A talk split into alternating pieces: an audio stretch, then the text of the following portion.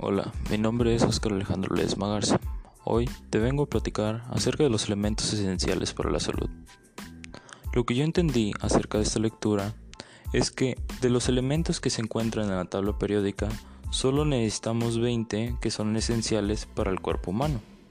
De estos, solo 4 elementos, que son oxígeno, carbono, hidrógeno y nitrógeno, constituyen al 96% de la masa corporal.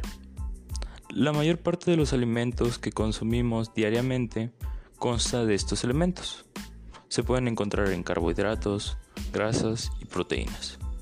Mucho el hidrógeno y el oxígeno se encuentran en el agua, que constituye del 55 al 60% de nuestra masa corporal.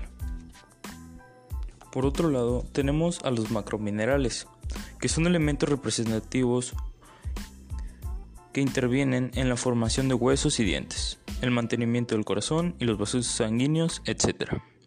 En menores cantidades que los elementos principales, de modo que se necesitan cantidades más pequeñas en la dieta diaria.